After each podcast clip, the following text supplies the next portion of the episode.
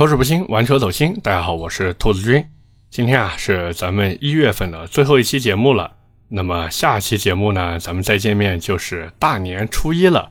所以在这里呢，也是先给各位拜一个早年，祝大家新年快乐，阖家安康。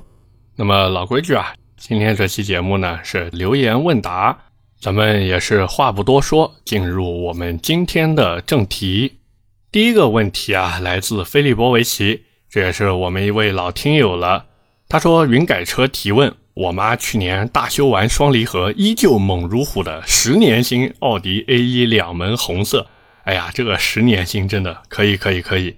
他说想看看以本节目的标准可以折腾哪些地方，把小钢炮带到新的境界。看看看看，这个问题不就撞在枪口上了吗？”正好啊，我前段时间在路上开车的时候，看到一台两门的奥迪 A1，哎，我觉得那车改的就很不错，我啊还特地关注了一下它改了哪些地方。首先啊，它改了一套奥迪 S1 的包围套件，而且是全车 S1 的包围套件。那么这个包围套件呢，其实现在已经有祖国版的了，就是国产货嘛。套件的价格呢也不是很贵，小几千块钱就能买下来了。那么排气呢，它也换了，我还特地跑到旁边听了一下，确实有声音，但是那个声音呢不是特别大，我估计啊改的就是一个中尾段，它是一个双边四出的，非常的漂亮啊。那么除了这些以外呢，还有一套十八寸的圈胎，这个也是玩 A1 的朋友经常会改的东西。像有的 A1 车主呀，他胆子比较小，他改的比较保守，用的呢是一套十七寸的圈胎。我是觉得呢，既然你都改了，咱还不如一步到位上个十八寸的。那么里面的刹车呢，直接弄一个四活塞的，就标准四活塞的刹车套装就可以了，配一套三百三十毫米的刹车盘，非常的好用。除了这些以外呢，避震器是必不可少的一个配件，因为有一句话说得好嘛，一滴遮百丑，对不对？所以改一套脚牙避震，然后把车身呢进行一个适当的降低。整台车的这个视觉效果呀，就会特别特别好。当然啊，你说我想贴一个改色膜行不行？当然行啦，对不对？这个东西呢，跟着个人审美来走。我是觉得呀，在进行车辆改色的时候呢，整个车上的颜色不宜多。就是你比方说你想改一个猛男粉啊，现在不是很流行猛男粉吗？那你猛男粉，你车上基本上就是黑色，然后再加上粉色就可以了。你再多点什么其他颜色，就会非常非常的乱。除了这些以外呢，其实这车基本上就改的差不多了。奥迪 A1 呢，你想玩动力吧，确实有一点难度，但是呢，也不是说不能玩，只是说你玩出来以后你的意义不大。所以呢，尽量还是走外观路线吧。如果你说，哎，我想去玩低趴，可不可以？我觉得是可以的。奥迪 A1 这个车子呀，你玩低趴其实会非常非常的好看。然后车顶呢，再装一个行李架和行李箱。当然，那个行李箱不能买太大了，得买那个最小号的。基本上车子这样改完以后呢，真的就很出彩了啊。第二个问题来自幺五零幺三六五 mhav，他说自己有二胎的意愿，想增购一辆六座 SUV 裸车呀，二十五万以内。有朋友呢推荐福特领域、现代胜达和传祺 GS 八。他说啊，自己是长期使用。每年呢一万公里左右，想让我比较一下，或者看看有没有什么更好的选择。那么六座的 SUV 裸车二十五万以内，确实可选择性非常少。像你说的福特领域，我觉得可以第一个 pass 掉。为什么呢？因为这台车就是一个换壳江铃啊，它就是打着福特的标来挂羊头卖狗肉呀。福特领域一直被人说是什么呢？最受中老年欢迎的合资大 SUV。因为它价格又便宜，然后又是福特这个合资品牌，并且呢，整个车子哎呀做的非常大，看起来非常的怎么说就大气，你知道吧？所以呢，中老年人啊就特别喜欢。但是作为一个我们说年轻人来说，或者说对这种机械素质有要求的，福特领域真的不要看了，没有任何意义。那么除了福特领域以外呢，现代的胜达和传祺 GS 八。这两台车呀，其实我更推荐传祺 GS 八，为什么呢？因为传祺 GS 八的性价比更高。你呢也不要去买那个什么丰田 THS 同款混动的那个版本了，你就买一个 2.0T 燃油版的，整台车呢，反正动力也够用，空间也还行。毕竟我相信啊，你这个六座不是经常坐满人的。假如说你真的六座经常坐满人的话，那你这个二十五万的价格呀，真的不如去看看 MPV 了。像国产的荣威也好，或者说广汽传祺的，对吧？哦，对了，还有个上汽大通，就这些品牌里面的 MPV，其实性价比还是很不错的。对于你的这个家用需求来说，其实能更好的满足嘛。那么六座的 SUV，反正我是觉得啊，传祺 GS 八相比之下呢，性价比更高。如果你说，哎呀，我就是想要一个合资品牌，哎呀，我觉得开个广汽传祺出去没什么面子，那我觉得呀，你买这个现代的胜达，反而不如去买北京现代那个库斯图。像库斯图，我身边还真有人买了一台 2.0T 的那个，整体的产品力呢，确实很不错，你可以看一看。下一个问题来自木木警官。他说呀，长安的销售给他发了一个消息，怎么说的呢？是五五 P、七五、七五 P、逸动 P、UNI-T、UNI-K、UNI-V、瑞城 CC，即日起啊，截止至二零二二年二月六号之前订车，并且二月二十八号之前提车，可以享受终身免费保养。他呢就想问一下，这个划算吗？其实你得想明白一个问题。就是这些车子，假如说你在 4S 店做保养，我们就以逸动 P 来算啊，逸动 P 做一次保养是四百块钱左右，哪怕说车子再贵一点，然后保养价格再高一点，其实也高不过五六百嘛。而且这些车子基本上你做一次保养是一年或者一万公里，所以假如说你这个车子准备开个五六年，我们就按六年来算吧，六年你省下来的这个保养的钱。也就是最多最多三千多块，所以换句话说呢，就是他送你的这些东西啊，等于是给你车价便宜了三千多。你如果说觉得划算呢，啊，那你就去买吧。但是结合先前的市场行情来看，这个优惠幅度显然是不给力的嘛。我们就拿上一期这个逸动 Plus 来举例，逸动 Plus 之前的优惠能达到多少呀？能达到一万多块钱呀。现在呢，给你个六千就算给面子了。你就算说把这个送的保养给算上，我们假定你这车我往十年了开，那你能省下来小保养的钱是多少呢？也就是四千块钱嘛。你四千块钱加上这个六千的优惠，也就给你优惠了一万块。那你说之前能优惠一万多，现在满打满算才一万块，划算吗？显然不划算呀。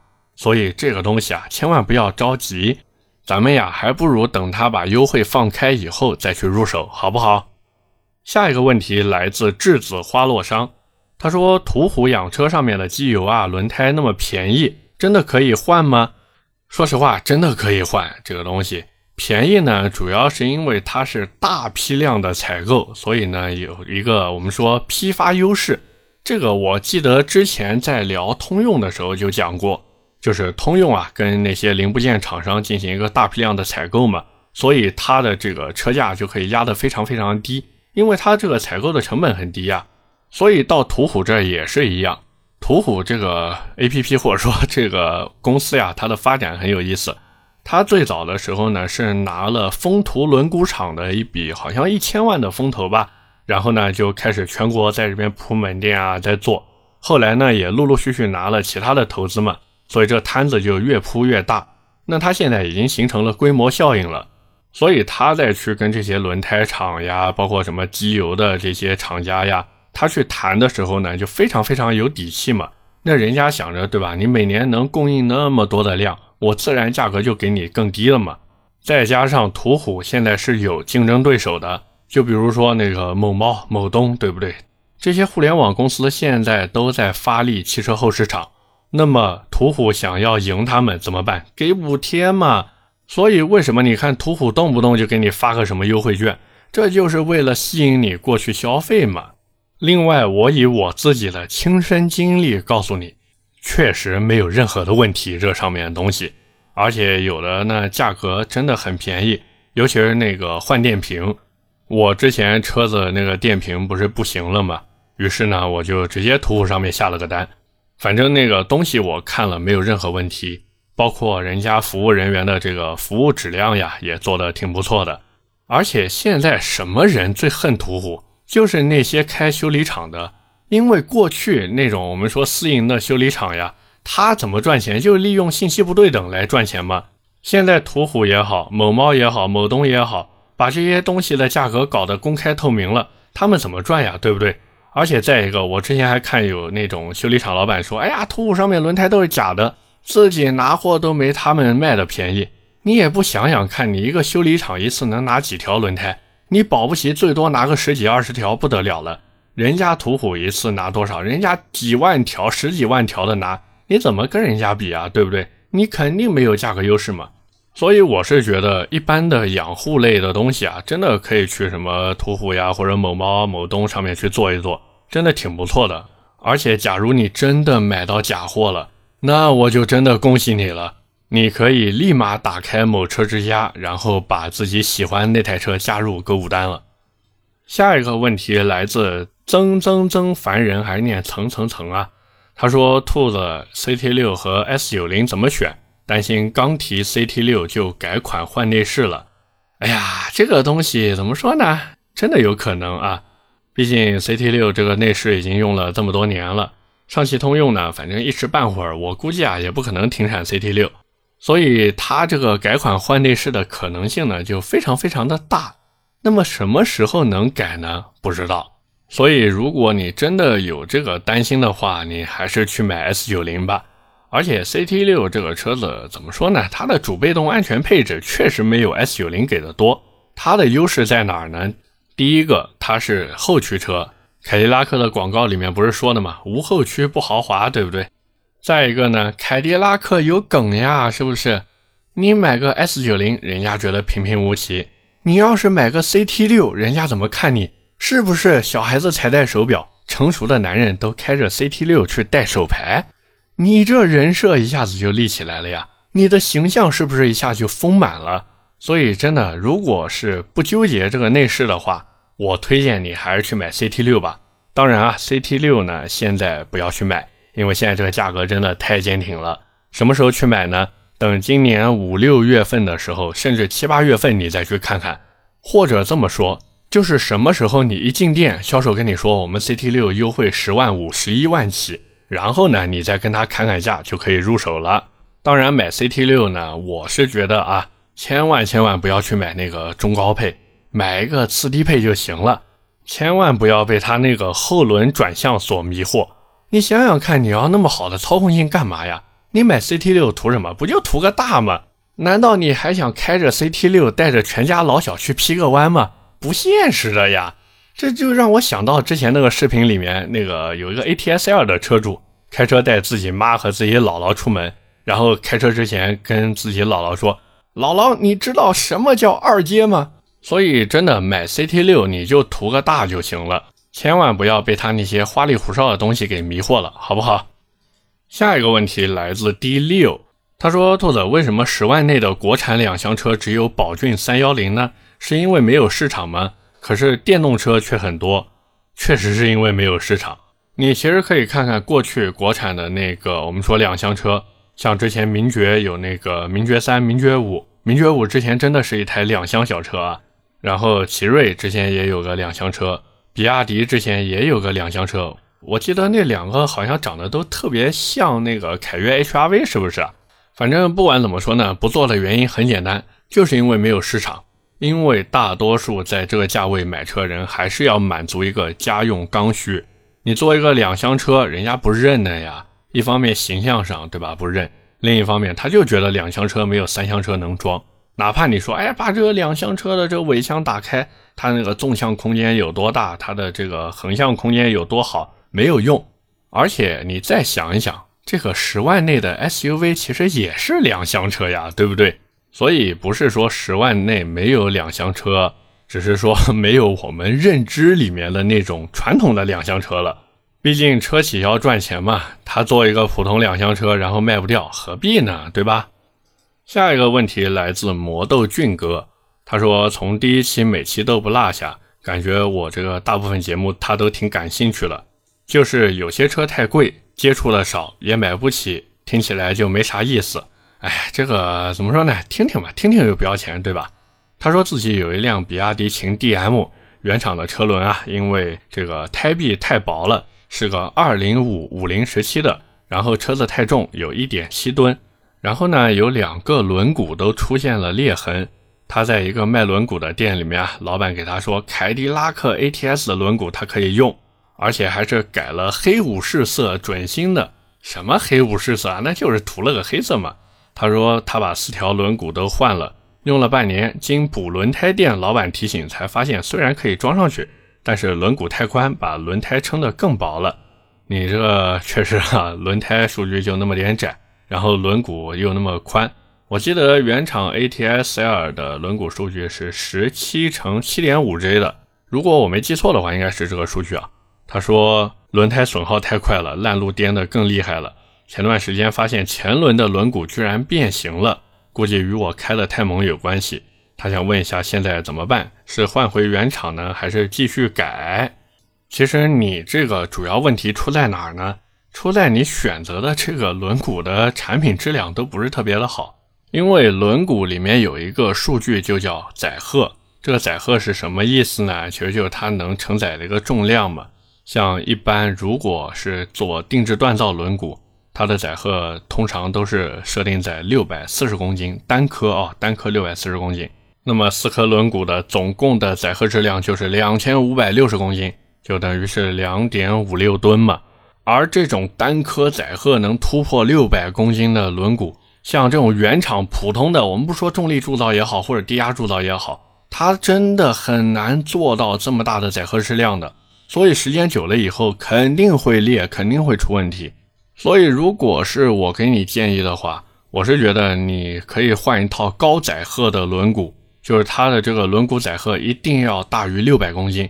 反正你可以去看一看，包括轮毂的数据我也帮你看好了。假如你说，哎，我不想改变轮胎的数据，那么 OK，你就换一套十七乘六点五 J 的轮毂。你如果说，哎呀，我这可以把这个轮胎进行一个适当的加宽。包括尺寸，我也可以进行一个适当的增大，没问题。你直接弄一套十八寸的定制锻造就行了嘛，然后让人家做的时候把载荷做高一点就好了。说到底呢，圈胎这个东西啊，你要想好，那肯定花钱嘛。你说小几百块钱买一颗轮毂，怎么可能质量好呢？对不对？一分价钱一分货呀。最后一个问题来自七 Castro，他说自己的朋友啊，最近看到领克零三加 Sign 有点上头。但是这个车并不适合他，他说用途不符合，我该怎么劝说他呢？很简单，第一个，你跟他说买领克零三加 Sign 必须要是领克加系列俱乐部的会员才能买，说白了就是你朋友不一定有资格能买这台车。假如说你朋友跟你讲，哎呀，我已经联系好销售了，可以买这台车，那你劝他干嘛呢？领克零三加 Sign 这车，尤其是带套件的版本，多骚呀！我今天还在路上看到一台这个车。哇，那个真的，那个大尾翼真的太骚气了，人家还是原厂的，哇，真的羡慕不已啊！而且你想一个问题，花有重开日，人无再少年呀，他能有这么个冲动想买零三加三说明他的心态还不老，知道吧？咱们呢要尊重人家的选择，等他买回来以后呢，发现，哎呀，这车机怎么那么卡？哎呀，这个性能好像也没有那么强，哎呀，这个声浪怎么那么小？然后自己想优化升级一下吧，发现要不然能适配它的这个优化升级件啊，其实就改装件嘛，价格特别贵；要不然呢，就是要啥没啥，因为给这车做改装配件的厂家真的太少了，他自然而然就会后悔自己的选择了。所以我还是那句话，不要劝。而且领克零三加这车真的挺不错的，你要想家用，它的后排空间也够；你要想自己玩一玩，也可以玩，对不对？OK，那么我们这一期的留言问答呢，就先聊这么多。在这里啊，也是感谢各位对我这档节目的喜爱与支持。那么也是在这里提前恭祝各位新年快乐，阖家安康。咱们呀，虎年再见，拜拜。